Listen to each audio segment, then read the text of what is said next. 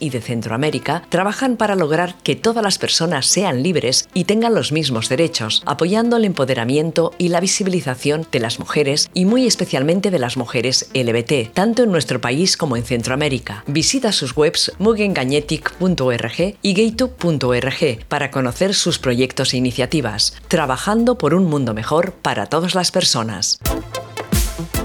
Cómics LBT, feminismo, Ilústrate, Ilústrales muestra lo que hay detrás de las viñetas a través de entrevistas y conversaciones con Teresa Castro.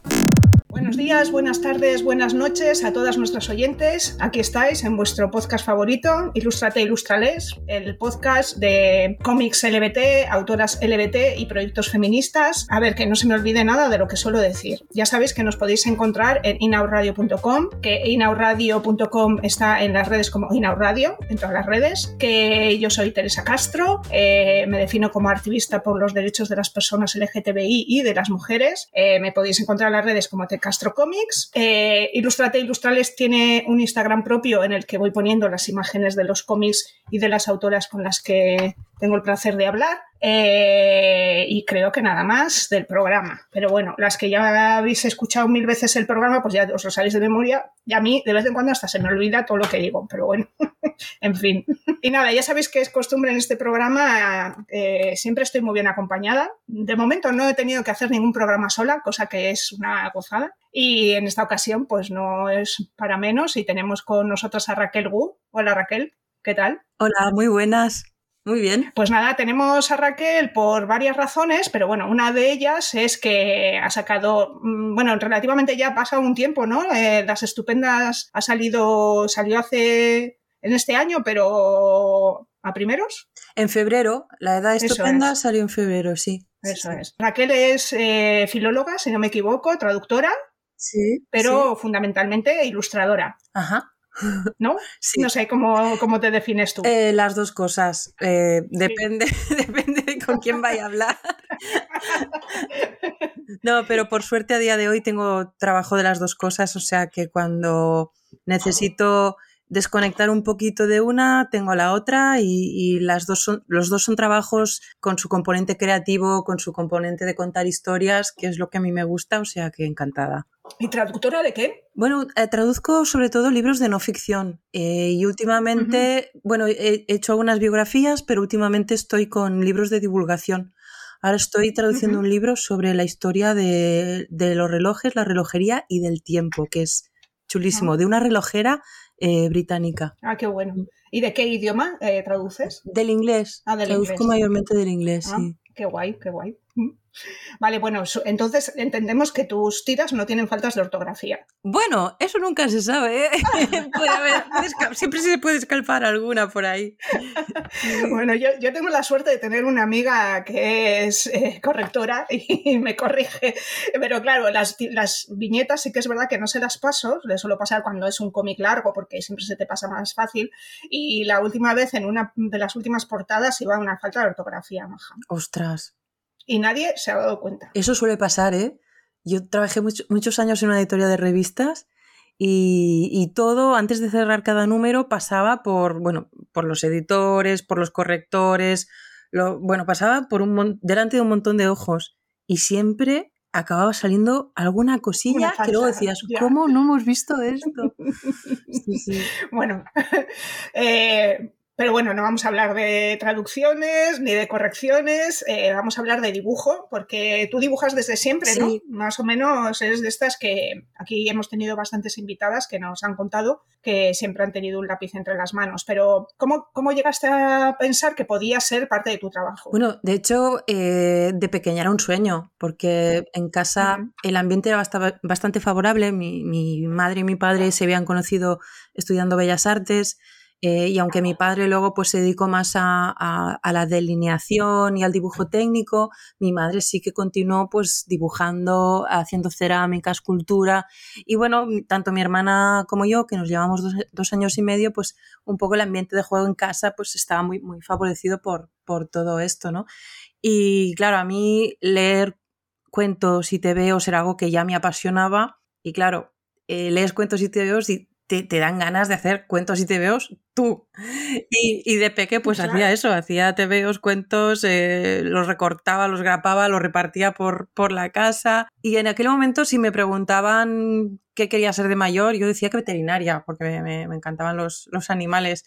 Y, no, no, se me pasaba por la cabeza ser dibujante porque yo ya dibujaba y hacía mis, mis, mis historias, no, no, se me pasaba. Y realmente fue pues eh, durante la adolescencia en el instituto que participé pues en algún fanzine y, y, en la revista del instituto y tal que, jolín, que pues, yo veía que lo que a mí me gustaba hacer en casa pues que podía, podía publicarse así pues en, círculos reducidos, ¿no? Pero, pero a mí me encantaba y luego em, una temporada, justamente los años que estuve trabajando en la editorial de revistas, trabajaba de, bueno, dirigía un par de, publicaciones y había otras, otras revistas que me sabían que dibujaba viñetas y me encargaban alguna viñetita. Entonces yo hacía viñetitas para una revista de turismo, para otra de golf, lo que, otra de ciclismo, un poco lo que me, pedían, ¿no? Y, y, lo iba haciendo pues en estas revistas especializadas. Pero realmente eh, la, la digamos que la oportunidad para, para dibujar ya como más entre comillas, en serio, me llegó pues eh, con una propuesta para dibujar una, una cubierta de, de, un libro de Paul Auster que se llama Tumbuktu, que es muy, muy chulo. Sí, ese fue mi primer trabajo, así como que dije, wow, ¿no? Un trabajo guay. Sí, conozco. Y, sí, conozco. Y a partir de ahí fueron llegando pues otros, otros encargos.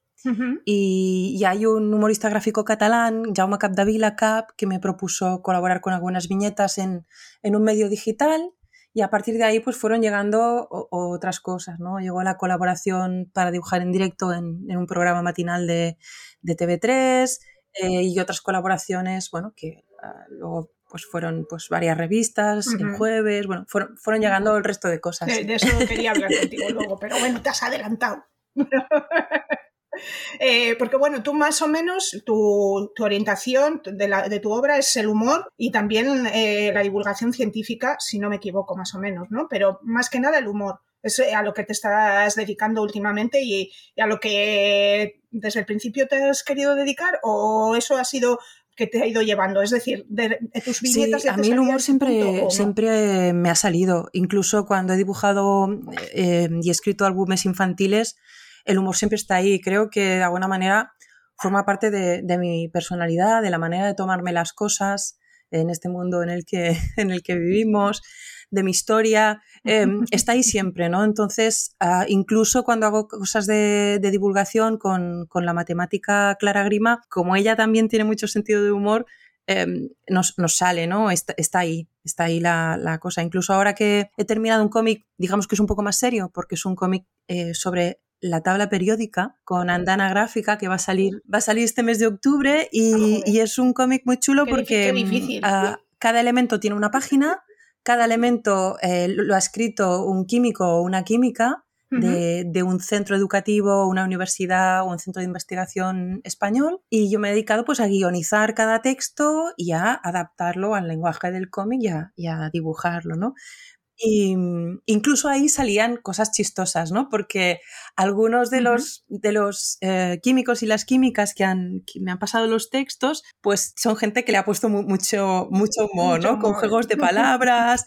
Y, y, bueno, es una cosa muy bonita porque es una obra muy coral en este sentido. Eh, mira, fíjate, eh, la persona de más edad que ha colaborado en este libro es un catedrático de 80 años. Y la más joven, un chavalito de 12 cuya madre es profesora de química en un, en un instituto, ¿no? Qué bonito. Y entonces sí que la mayoría de textos todos tienen algún giro, alguna broma. Y luego, eh, claro, cuando yo los adapto, también eh, alguna cosa que cuenta la, persona que ha escrito ese texto, pues también le doy un giro o le encuentro un punto humorístico. O sea que en el fondo siempre, siempre va a estar ahí. Yo creo que aunque haga un cómic largo, más dramático, va a haber una pizca de humor seguro. Eh, justo que te quería preguntar un poco eso, ¿no? ¿No te has planteado eh, lanzarte a una obra tuya propia, larga, un poco, vamos, con más enjundia, ¿no? Porque ya sabes que el, premio nacional no te lo van a dar de momento con lo que... No, por hacer chistecitos. Entonces, bueno, al final hay que hacer una, lo que se llama una novela gráfica un poco seria, ¿no? Y entonces, no sé, ¿te has planteado o no, o no te sale? Sí, sí, tengo un proyecto em, de estos que se dicen en un cajón. Lo que pasa es que es un proyecto complicado, o sea, yo ya he trabajado en su estructura, me he documentado, pero es un proyecto como bastante personal también. Está, está relacionado con, bueno, con, dos duelos y, me cuesta un poco abordarlo por, bueno, por la complejidad emocional que, tiene, pero también porque voy encadenando un proyecto tras otro, ya sea de traducción o de cómic o de ilustración, y claro, un poco eso, mm, digamos que no me tiene las manos atadas, pero es como un refugio seguro para no eh, lanzarme de cabeza a lo otro, ¿no? Voy, voy haciendo a ratitos, pero me falta claro. Sí, además ese tipo, de, ese tipo de proyectos largos como que te tienes que imbuir, ¿no? Como que meterte mucho y es difícil si tienes que comer y para comer tienes que hacer otras cosas, ¿no? Porque esos proyectos largos, imagino que al final es un proyecto relativamente personal que, bueno, que luego tendrás que moverlo y que tienes que poner ahí tu, tiempo sin, esperar nada a cambio a priori y claro, eso, eso cuesta un montón. Eso cuesta. Pues A, ver, a ver si tienes tiempo y, y, te pones con ello. A ver, a ver, porque... Estaría guay. Y bueno, eh, hemos venido a hablar de eh, La Edad Estupenda. La Edad Estupenda. Eso es, La Edad Estupenda. La Edad Estupenda, que es una recopilación de, viñetas que creo que fundamentalmente has eh, publicado en el jueves, ¿puede ser? ¿O en algún otro medio también? Mira, eh, es una, o sea, iba a ser inicialmente una recopilación pero hablando con, el editor de Sapristi, con Octavi, me dijo, hay que meter material nuevo, porque al final, si haces una recopilación de algo que, se ha ido publicando en la revista, pues eh, no deja de ser algo que ya, que ya existe, ¿no? Entonces, el 80% de, de, las tiras eh, de humor gráfico que hay en el libro son nuevas y el resto, pues es una selección de lo que, de lo que ya había publicado en el jueves. Eh, bueno, publiqué durante cinco años estas, estas tiras, ¿no? y, sí, a ver, eh, también hay, las tiras han seguido, ahora se publican en, en, Mongolia, en un formato un poco más grande, pero de las de Mongolia aquí no hay ninguna todavía. Bueno, todavía no, no hay ninguna. No hay ninguna, no va a haber porque ya el libro ya está. y, qué te iba a decir? Eh, bueno, La Edad Estupenda, bueno, yo, yo te, leí habitualmente tanto en tu Instagram como de vez en cuando en el jueves, que es verdad que, no, lo, he comprado desde hace tiempo, pero bueno, ya sabemos la situación de las revistas de humor, bueno, de la revista de humor, porque ah. ya solo existe el jueves y Mongolia, ¿no? No sé si existe alguna más así de tirada nacional. Mm, seguramente haya proyectos pequeños, pero... Y al final en esas tiras recoges un poquito las vivencias, siempre con ese tono de humor de las mujeres entre 40 y, y 50 y... más o menos, ¿no? Sí, y, sí, más o menos. A mí me gusta decir que la edad estupenda empieza a partir de los 40, 45 para arriba, pero en realidad eh, al, salir este libro, ir hablando con la gente, me he encontrado con gente de 30 y, por ahí que me dicen es que para mí yo también me identifico con muchas cosas que pasan aquí, ¿no? Entonces creo que lo de la edad es un concepto un poco fluido en ese sentido, ¿no? Y que la edad estupenda es la que cada uno se siente como esa edad estupenda, ¿no? Que básicamente es, es la edad en la que sobre todo las mujeres eh, pues quedamos un poco como, como un cero a la izquierda, ¿no? Porque parece como que, ya nos vamos para el barranco y que ya o, nos esforzamos mogollón por estar eh, jóvenes, delgadas, impecables y siempre en forma y, siempre con una sonrisa, o, parece que, no valemos, ¿no? Que, las arrugas, las canas, eh, la celulitis, el, el, sobrepeso, la menopausia, la premenopausia, la posmenopausia, que todas esas cosas nos invalidan como mujeres, cuando en realidad son los, o sea, son, son esencia de, de, lo que somos como mujeres también, ¿no? Y, y, bueno, y eso es algo que yo quería reflejar en estas tiras, ¿no? Es decir, es como, son un, son un canto vital, son un grito de, ¡eh, estamos aquí!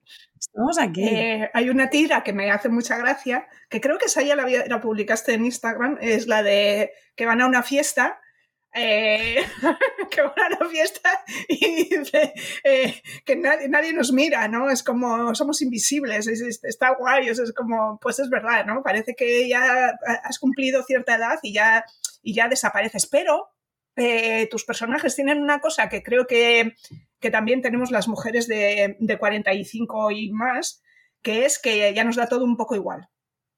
Sí. entonces, ese, es el superpoder, ese es el superpoder que, llega con la edad. Y, en esa tira justamente están, están la, la, estupenda em, Lida y Cándida, que Cándida, como su nombre bien indica, es la más ingenuecilla del grupo, aunque a veces tiene giros oscuros. Em, y están hablando y, una de ellas dice, ah, Cándida está muy, muy absorta absorbiendo su, su combinado y, una de ellas eh, dice, ostras, os habéis fijado, estamos en esa edad en que somos, nos volvemos invisibles, estamos en, esta fiesta y nadie nos mira y tal. Y Cándida deja de sorber y muy emocionada dice, a mí me han dado un empujón. es buenísimo, es buenísimo. Eh, eh, pero sí que es verdad que, que reflejas muchísimo eso de ya a tus personajes les da todo exactamente igual. Es decir, quiero decir, todo exactamente igual. Eh, no les da todo igual, sino que pasan de esas expectativas que, digamos, la sociedad ha puesto sobre ellas, ¿no? Y las personalidades que tienen eh, también no, se avergüenzan de ellas, que es una de las cosas que creo que, tienen de positivo, ¿no? El hecho de que cada una tiene lo que has dicho, ¿no? Eh, Candida es la más inocente en teoría, eh, o sea, a mí que la que más me gusta es Angus, que es la, angustia de, ¿no? La que lo ve todo negro, en fin, y, no se avergüenzan de esa personalidad que tienen, son como ellas mismas, ¿no? Sí, quizá la que, la que todavía está a medio camino es Cleo, que Cleo es la que sí, que un poco...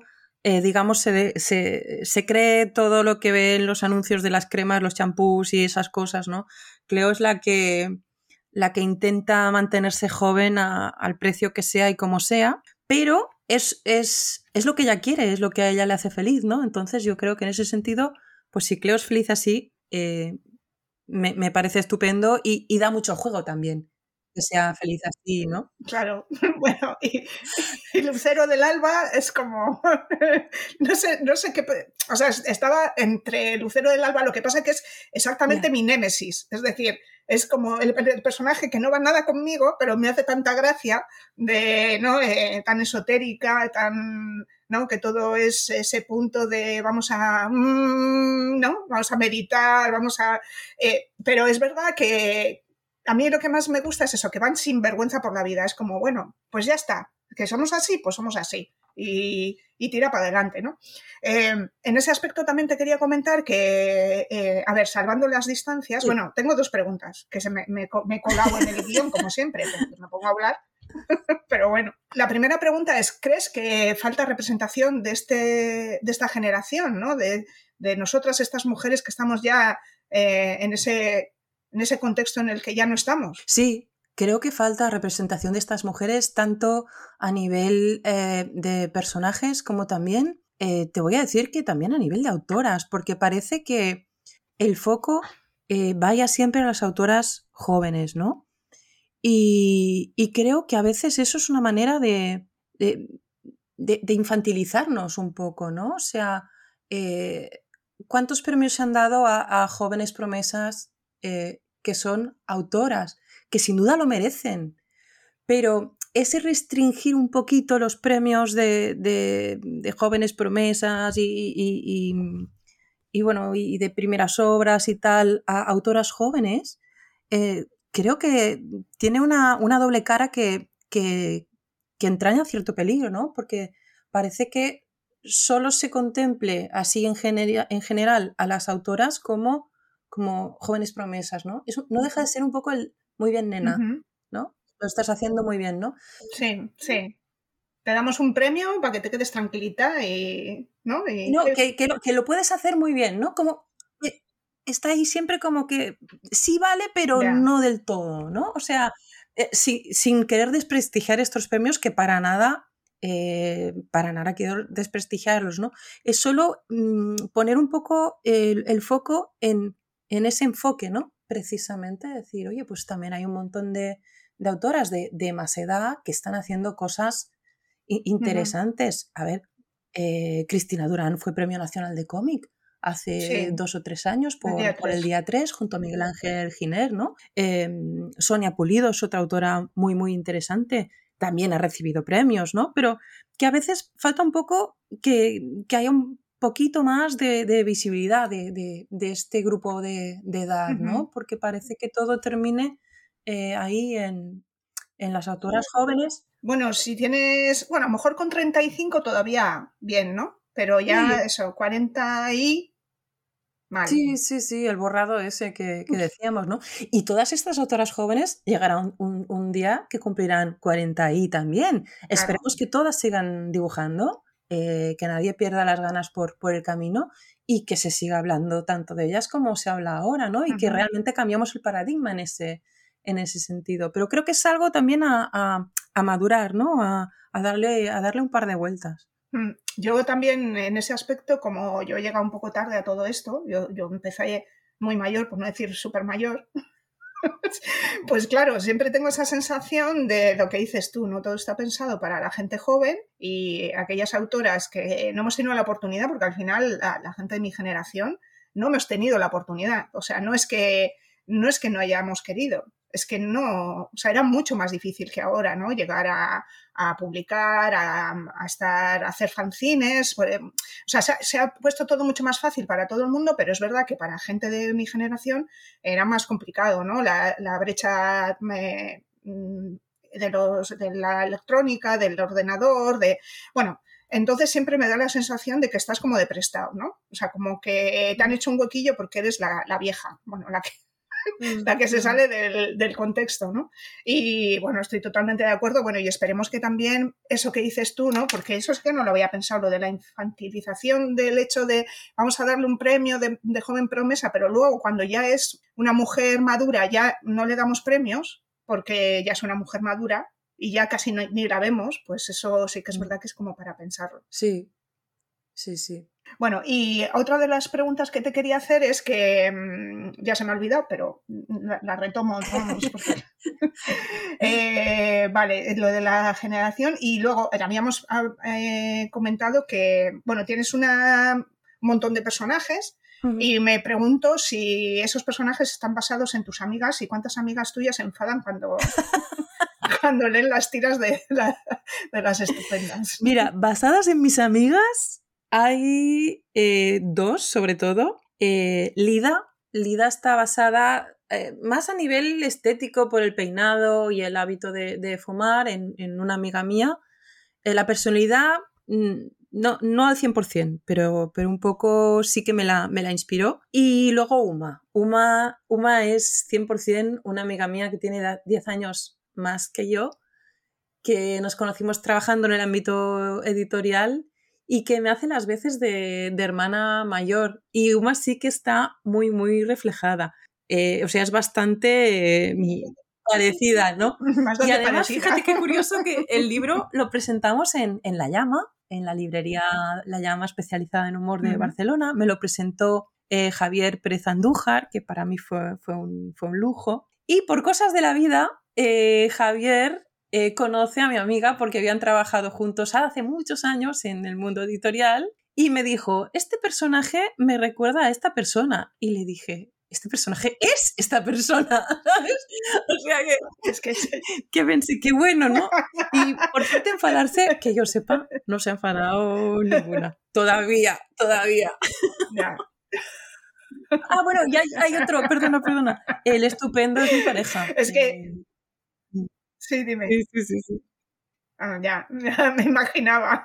Bueno, y la estupenda a lo mejor eres un poco tú, pero poco. Sí, la estupenda eh, soy un poco yo, pero la, estupenda, por ejemplo, em, nació en, el, en, un libro anterior de 2017 que se llamaba Estoy estupenda, que ya tenemos una edad y otras tonterías, que era un poco el debut ¿no? de, toda, de toda esta idea. Y allí Angus no existía. Angus no existía. Angus nació en las, en las tiras del, del, jueves y nació un poco porque me permite decir cosas que se me pasan a mí realmente por la cabeza y que no, y que no digo porque la gente me va a tomar por, por loca, psicópata o lo, o lo que sea. Y porque la estupenda no lo puede decir, porque No, claro, ¿no? La estupenda Claro. no lo puede decir. La, la estupenda a veces es como un nexo que, que, a ver, tiene sus neuras y su personalidad, pero es como un nexo que une a los demás personajes. Y en cambio, Angus personajes. permite decir pues toda, todas las, las, no sé, las ocurrencias medio pesimistas, pero en el fondo no, porque yo creo que en el fondo Angus es una, una persona muy vital. eh, pero que sí, que, que, que me identifico mucho con ella también, como tú. o sea, que, es, que es más- eres más Angus que la estupenda, Sí, venga, va. Sí, un poco más. Eh, en, este, en este conjunto de personajes aparecen, eh, bueno, creo que ahora me, me acuerdo que creo que son tres personajes masculinos, ¿no? Porque es el estupendo, este, el que va de guay y el que, espérate que se me ha, y hay otro, hay Sí, tres. Bueno, hay cuatro, porque está el estupendo y luego están Íñigo, que es el agonías, y, y Chicho, es, sí. que Chicho es el que va pidiendo un bofetón por la vida.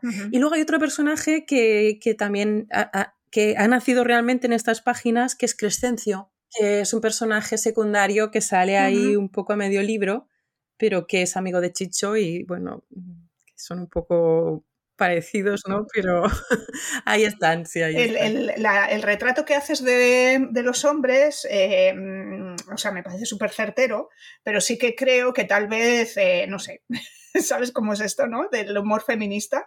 Eh, ¿no, no crees que ese, ese... A ver, las dos van dos preguntas ¿eh? la misma Sí. frase, que es, eh, ¿no crees que a lo mejor esa representación, que me parece muy acertada, pero que es verdad que a los hombres no les puede parecer tan acertada, eh, puede alejar a los hombres de tu lectura? Y la otra pregunta la voy a dejar para luego, pero que no se me olvide. Vale. Eh, creo que no, porque ah, yo no veo tan diferente la representación de, de- estos personajes eh, masculinos con la de los personajes femeninos. O sea, eh, en este sentido, o sea, ninguno de ellos es perfecto. Mm, Cándida es muy inocente, muy creída. em, el Lucero del Alba es, bueno, también muy crédula, tiene su punto magufo. Cleo es muy frívola.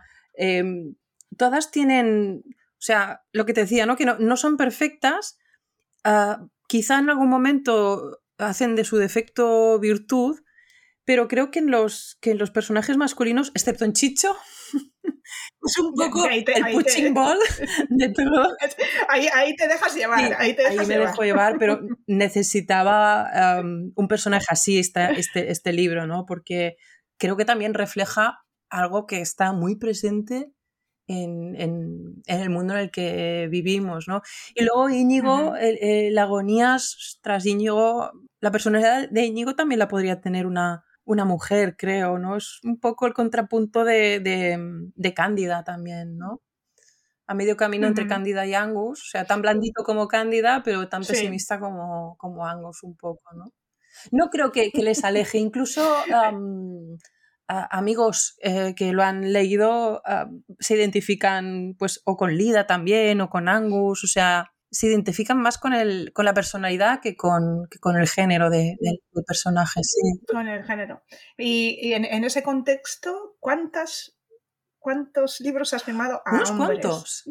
Unos cuantos, sí, sí, Sí, sí. vale, vale. A ver, es verdad que he firmado más a mujeres, ¿eh? pero, pero a hombres he firmado unos cuantos. Fíjate, en Getcho, eh, creo que de los libros que firmé, la mayoría fueron para hombres. Ya. Ya, sí, a veces me- a mí esas cosas también me sorprenden. Que yo, ya- o sea, mi, mi cómic más gordo es LSB Ana, el Lesbicomic, y Mm. ha habido mm, veces que, que he firmado, además le pregunto, pero ¿para quién, a quién se lo dedico? Y me dice Antonio. Digo, vale, Antonio, pues yo te lo dedico para ti, que es muy, es muy flipante. O sea, o Sí. sea, que, que es verdad, dices, qué guay, ¿no? O sea, vamos, quiere decir que al final es guay que se acerquen a este tipo de lecturas, porque todavía estoy yo en ese punto en el que creo que, que nos hacen esa, ese sesgo de mm, cómics para, como las, lo hacen las mujeres, es para mujeres y como y tal, y no van a tratar nada que me interese, ¿no? Entonces el hecho de que se acerquen me parece como un, un- o sea, vamos, qué guay, o sea, qué, qué estupendo. Sí, sí, yo, yo lo veo como tú. De hecho, la etiqueta de, de cómics para mujeres me da mucha rabia. Porque, ¿qué pasa? Que lo, lo, todo lo demás son cómics para hombres. A ver.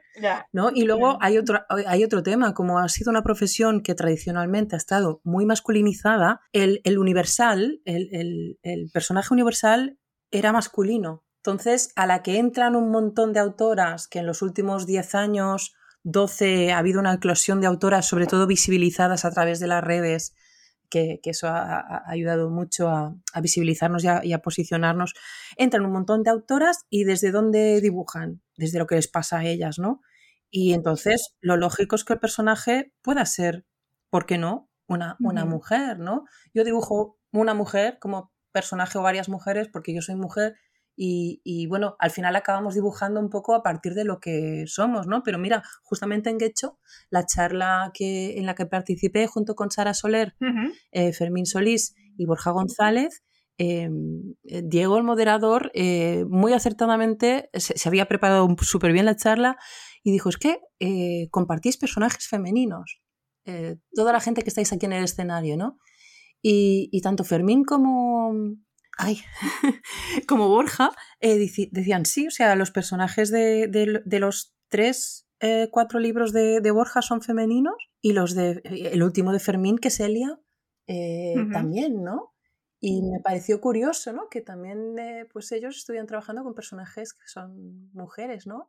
De esto que has comentado me parece súper interesante porque mm, hay ahí una, una cosa que Mm, las personas que tenemos, bueno, las minorías, ¿no? Eh, el colectivo LGTBI, las personas racializadas, las personas con, con, algún tipo de dificultad, eh, siempre estamos ahí como en ese punto de nuestras historias las tenemos que contar, contar nosotras, ¿no? Eh, no, no, no, tiene que venir nadie a contar nuestras historias, pero en realidad un, buen narrador, una buena narradora, una, buena, no sé, alguien que sabe lo que hace, eh, debería ser capaz de contar cualquier tipo de historia y que las personas que pertenezcan a ese colectivo eh, sentirse identificadas. Pero ahí siempre tenemos ese, conflicto de, de, vale, una persona que no es mm, eso, racializada, puede escribir una, novela gráfica, un libro una, sobre las vivencias de una persona racializada. Y entonces, en eso, lo que estás comentando. Ahora, los, los cómics que has, nombrado no tienen personaje femenino cuando están eh, hechos por hombres. Eh, y, nos lo creemos y no pasa nada y nos lo leemos y no, y no, ¿no? y seguramente nos sintamos súper, depende de lo que estén contando, pero en principio si son unos buenos narradores, no, no tenemos por qué sentirnos como ofendidas eh, o no sé. Entonces a mí este tema siempre es un, es un tema que como que me atraviesa, ¿no? Porque cuando yo he querido contar las historias de personas trans, dices, ya, yo, no soy una persona trans, ¿cómo hago, no? ¿Cómo, ¿Cómo me coloco para que eso, no sé, bueno, sin más, es como, no sé si tienes algo que comentar a esto, es un tema súper interesante, vamos. Has dicho algo, has dicho algo que creo que es la clave, que es depende de lo que cuentes.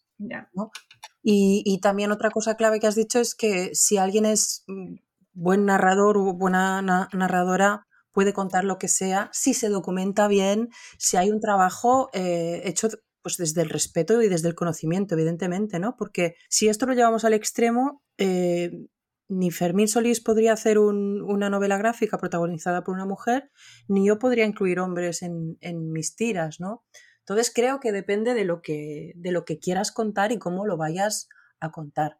Sí, yo creo que también ahí influye un poco la mirada, ¿no? Y la postura que tengas y el la postura de privilegio o no que tengas sobre esa realidad, ¿no? Que quieres contar, que quieres acercarte. Entiendo que como autoras, ¿no? Eh, tanto los autores como las autoras nos acercamos a otras realidades con ese respeto de vamos a intentar eh, asumir que esto no es lo que yo he vivido, no es mi vivencia, es algo que, tengo que imaginarme y que tengo que imaginarme con la ayuda de eso, la documentación, las personas que lo han vivido. Que te asesoren, eh, lo que sí. Eso es. Y, que, y que la mirada que yo tengo sobre, sobre eso eh, no esté sesgada por mi propia realidad, cosa que es difícil, ¿eh? porque, por ejemplo, siempre pongo este ejemplo, no sé si has visto la peli Carmen y Lola. No. No, lo has visto. Vale, pues es, una historia de amor entre dos gitanas. Y la, directora Arancha Echevarría es eh, paya. Eh, entonces, ¿qué ocurre? Mm, la peli está bien, la ves con gusto, y, pero dices, mm, tal vez aquí eh, esta mirada, esta mirada está, es un poco condescendiente, ¿no? Tal vez esta mirada no, no está teniendo en cuenta las realidades de estas personas no sé, e, es, difícil, ¿eh? Y, que respeto mucho la labor de Arancha Echevarría, ¿eh? Pero mm, a mí esa peli me chirrió un poquito porque, porque creo que la mirada no es la correcta, pero es que es muy difícil poner a veces esa mirada, ¿no? No sé. Totalmente de acuerdo, eh, o sea, además de que depende de lo que vayas a contar, también de cómo lo vayas a contar, ¿no? Y, y a veces abordar, abordar eh, obras así mm, es, es, complicado, es complicado. No siempre sale bien, mm, no siempre sale bien, pero no por ello creo que haya que dejar de, de, intentarlo porque es otra manera de dar voz, ¿no? O de prestar nuestra voz a, a, gente que, que quiere que, contemos su historia, ¿no? Claro, claro, sí, al final es un poco que nosotras tenemos el privilegio de poder contar esas historias y hay personas que teniendo esas vivencias no, son capaces de contar esas historias, ¿no? Entonces, bueno. Pero bueno, es un tema que ya te digo que a mí me, atraviesa y me preocupa, ¿no? Porque eso yo también he hecho eh, historias sobre la trata de personas, evidentemente no, no, he, tenido esa vivencia, tampoco conozco a nadie que la haya vivido, pero bueno, intentas como ponerte, eh, documentarte, mm, intentar como como tratar esa, esa, realidad de una manera respetuosa, ¿no? Pero bueno, entiendo que es difícil y que personas que a lo mejor hayan vivido esa realidad eh, puedan leer mi cómic y decir, mm, no te has enterado de nada, ¿no? Ya, ya. Creo que hay, hay una gran diferencia entre el, el, respeto y el oportunismo, ¿no? Porque también es cierto que que hay quien con una forma de hacer más oportunista pues toca temas eh, como el feminismo pues porque eh, considera que está de moda, ¿no? Entonces creo que ahí también, bueno, también está nuestro trabajo como, como lectoras y como lectores de decidir qué leemos y qué, qué cómic nos compramos o qué libro de humor gráfico nos, nos compramos, ¿no? Y, y, hacer ese ejercicio de responsabilidad también, ¿no? De, de, bueno, cuando algo nos gusta, recomendarlo. Lo que no nos gusta no hace falta, no hace falta recomendarlo. Bueno, de esto que estamos hablando, eh, porque claro, a estas alturas de la entrevista nuestras eh, oyentes se preguntarán bien, venga Raquel, qué manjate estupenda, muy estupenda, pero ¿y dónde estamos las mujeres sáficas? Entonces, bueno, aquí es lo que vamos a, comentar, que hay dos personajes, eh, dos personajes maduros, por no decir muy maduros, o sea, casi de la, de la tercera edad, ¿no? dos mujeres que, que en teoría tienen una relación entonces, eh, unimos con, el, con, la, con, lo que hemos hablado antes, ¿no? O sea, de repente metes aquí unos personajes eh, de una generación bastante superior a las protagonistas y que eh, son pareja. Bueno, cuéntanos.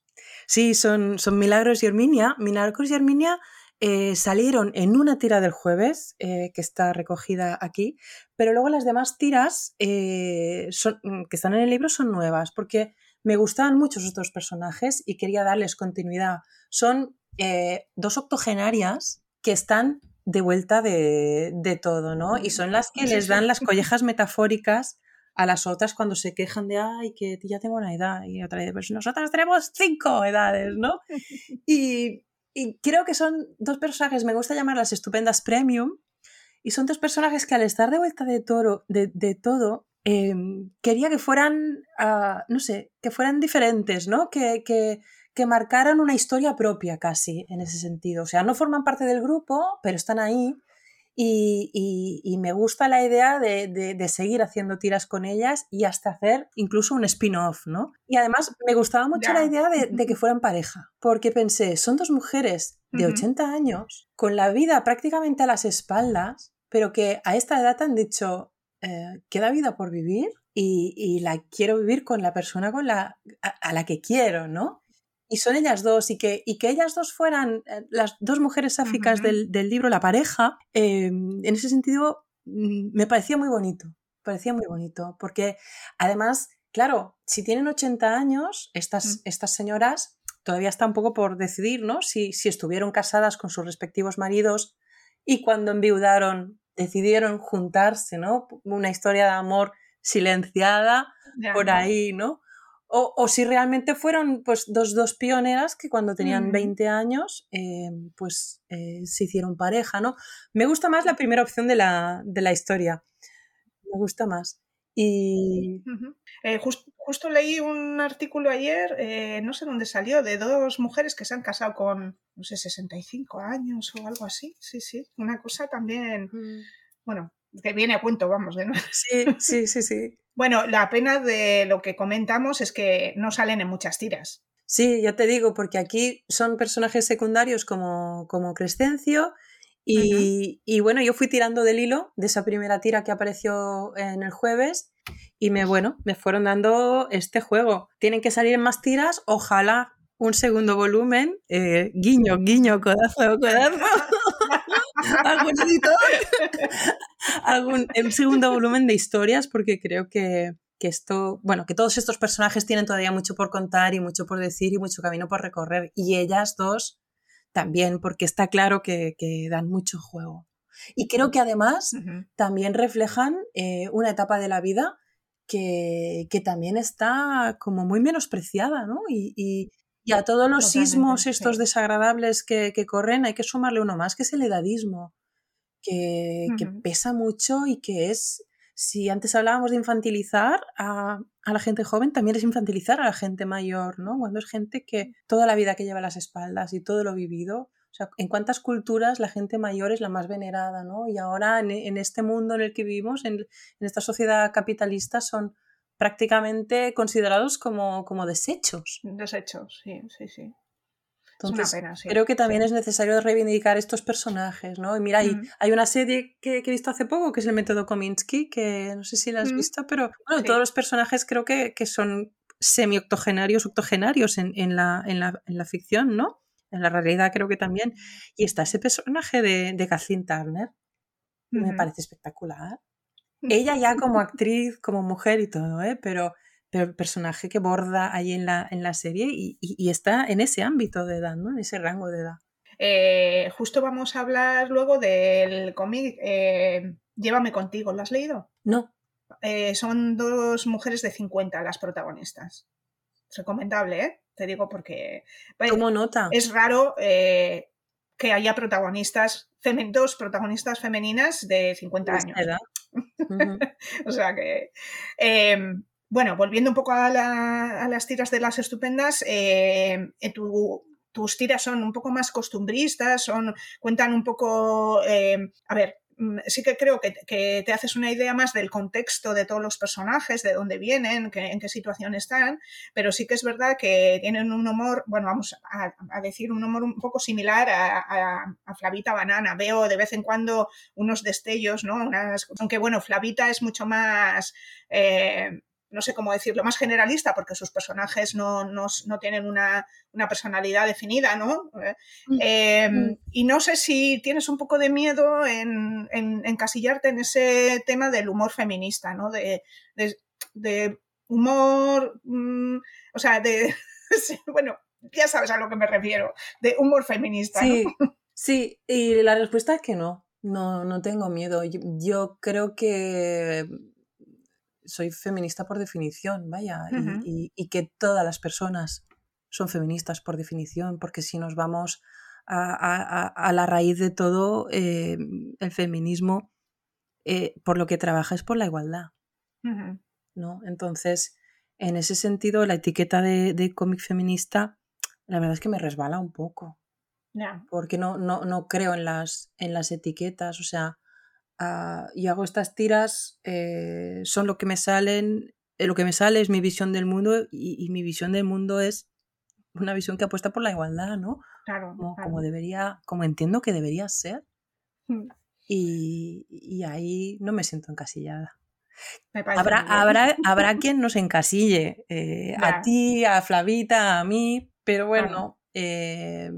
a mí me da un poco igual, la verdad. Al final. Es que justo el, en hecho me pasó que estábamos firmando Mamen y yo el de Así Somos, uh -huh. que hicimos la presentación y vino un chico a que le firmáramos el cómic y según estábamos firmando eh, nos preguntó que no nos que sí que no le no, que a ver si no nos parecía que últimamente estaban metiendo a, con calzador, es que es, la pregunta típica, y me casi, me casi me lo como. El pobre luego era majo, ¿eh? pero eh, que si no, estaban metiendo con calzador las tramas de los personajes LGTB en las series, en la, ¿no? y que tiene que aparecer siempre alguien, ¿no? Es como joder, ¿por qué mm, ahora han hecho una versión de los fantasmas y son mujeres, no? Bueno, ese, esa historia, ¿no? Y claro, yo casi me lo como en ese momento que yo estaba ahí firmando.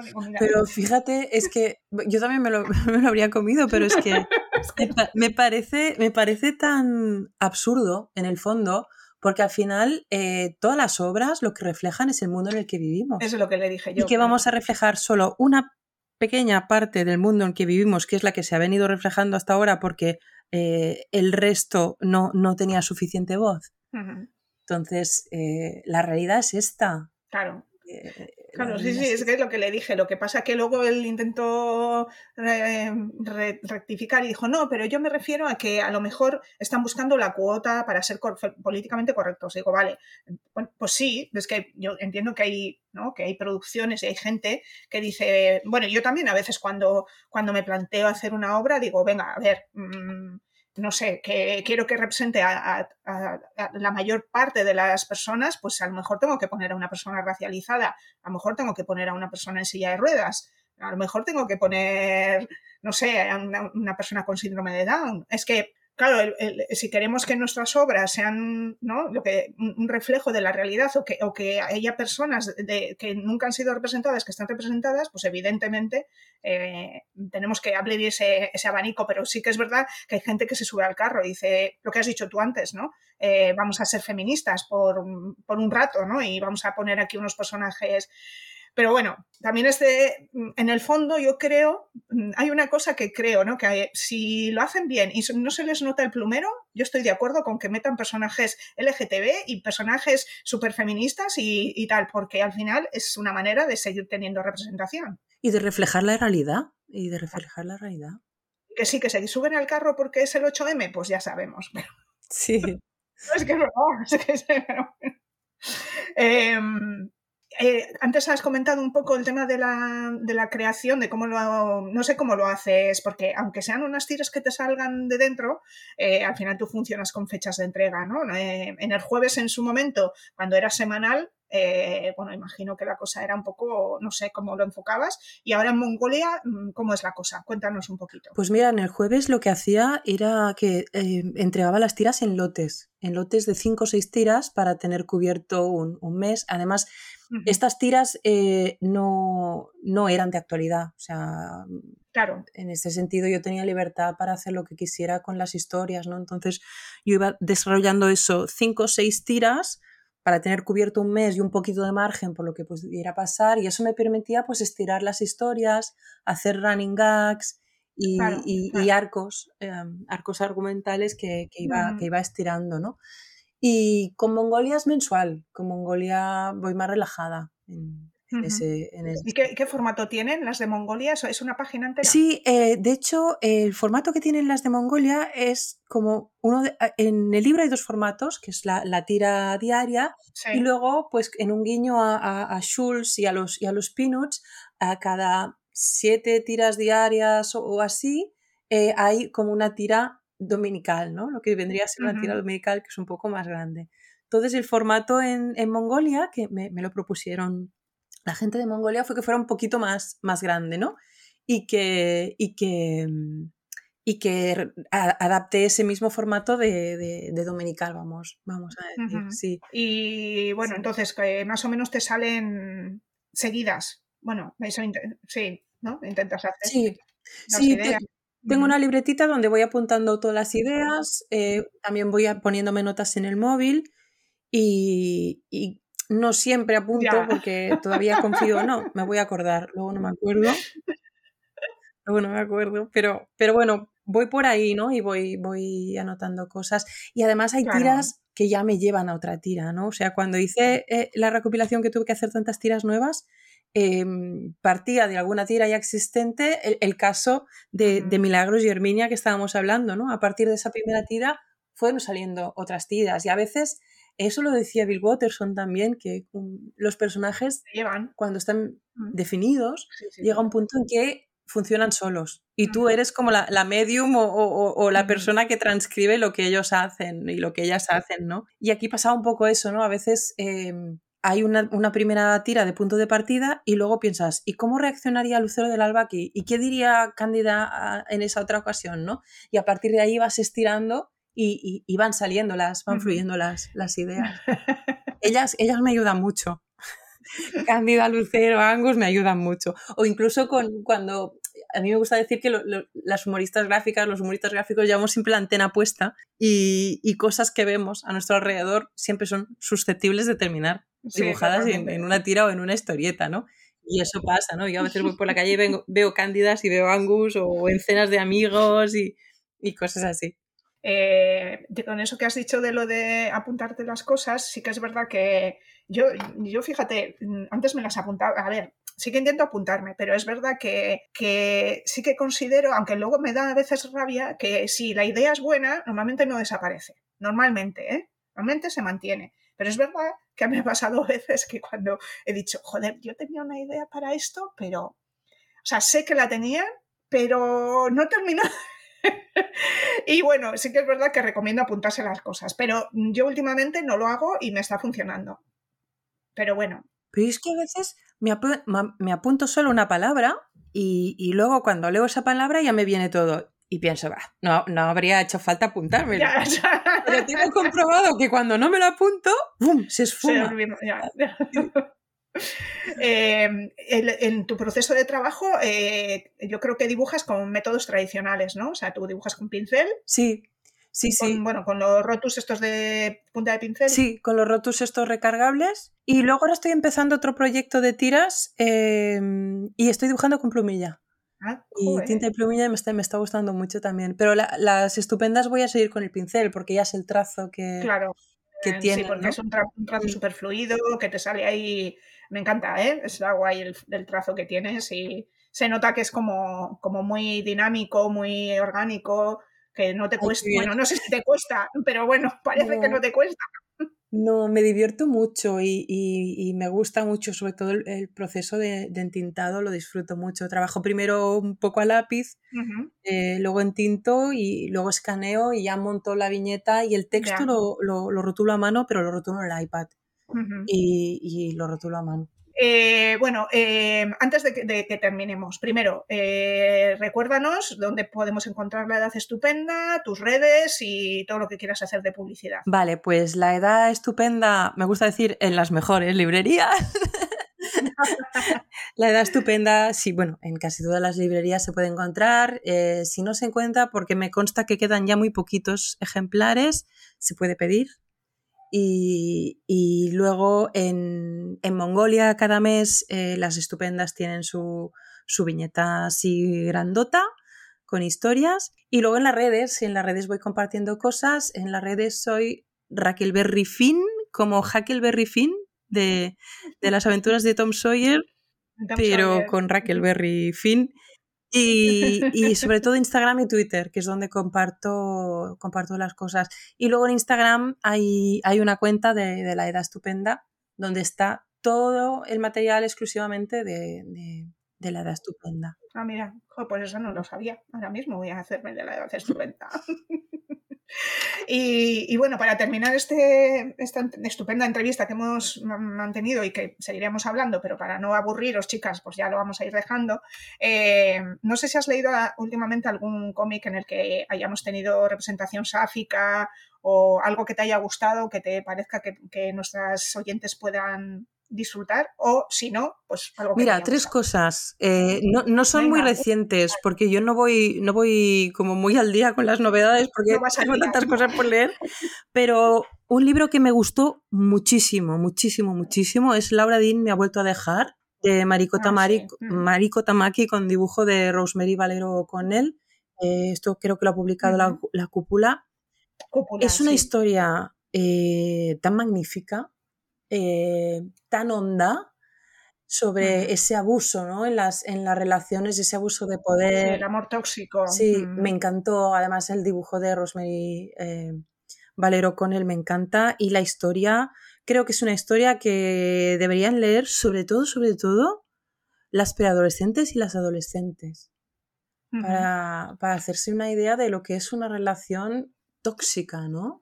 En ese sentido. Sí, sí, sí. Luego, eh, muy diferente em, el libro de, Anne-Marie, de Susana Martín eh, y, María Castejón, que es la historia de la biografía de Anne-Marie Schwarzenbach, eh, periodista, fotógrafa. Nunca sé decir ese apellido. periodista, fotógrafa, muy bien dibujado por, por Susana, con unas. Hay unas páginas realmente eh, donde creo que aúna a la perfección em, la personalidad de, de, Anne-Marie, eh, el momento de, angustia vital que, sufre, ¿sabes? Em, me gusta mucho cómo usa eh, los recursos expresivos para, transmitir lo que, lo, que, lo que vive el personaje. Y, luego eh, las historias de las historietas de Así Somos, que, bueno, ya me lo regalaste eh, para el salón del cómic, pero en Getcho pude volver a, a, ojearlo y la verdad, me, estos, estos, em, estas recopilaciones de historietas que, que hay tantas historietas, me gusta leerlas, dejarlas, volver a coger otra historieta, es lo mismo que hice con, con Forn de Cals. Eh, y, una historia que, me gustó mucho y que es de las que más me, ha impactado es la de Mamen. La de Mamen, sí. La de Mamen. Me gustó mucho cómo está contada. Está, guay. Está contada de una manera muy bonita. Sí, sí, sí. Eh, vale, de todo lo que has dicho, recuerdo a nuestros oyentes, y te lo cuento a ti también, que tenemos un programa dedicado a Laura Dim, me ha vuelto a dejar, y el beso número 8, titulado nuevo género de cómic, eh, cómics de sáficas adolescentes. Tenéis ese programa colgado en, el, en el podcast. Luego, a Susana le hice una entrevista súper profunda sobre Anne-Marie porque me encantó el, el cómic y estuvimos ahí desgranando página a página casi una pasada. Y así somos, pues ya sabéis que también tenéis colgada, eh, tanto la, podéis descargar la versión digital en, la página web de Gaitu y de mugengañetic.org, se pueden descargar. Eh, lo pondremos en la, en la, descripción también de este, de este estupendo programa. Y, y también tenéis eh, entrevistas a casi todas las autoras que están presentes en esa, en esa recopilación. tenemos una entrevista a, Dani C&C, a, a Reina, a, Lola Vázquez, que no sé si estará ya colgada cuando ponga este programa o, no. Bueno, que tenéis todo lo que ha comentado Raquel, en realidad ya lo hemos hablado, pero bien que lo diga Raquel también. Pues genial. pues nada, eh, pues un placer. Eh, no sé qué más contarte. Qué más oh, Teresa, me lo he pasado, me ha encantado hablar contigo de, de cómics. De todo un poco. De todo un poco, sí. Ha, sido, ha, sido, un placer y nada, pues ya sabes dónde estoy. Cuando, cuando saques nuestro spin-off de, de nuestras octogenarias, vamos, es que directamente al programa. Claro que sí. pues nada, Raquel, un placer y, y nada, estamos en contacto. Genial. Un abrazo, Teresa. Cómics, LBT, feminismo, Ilústrate Ilústrales muestra lo que hay detrás de las viñetas a través de entrevistas y conversaciones con Teresa Castro.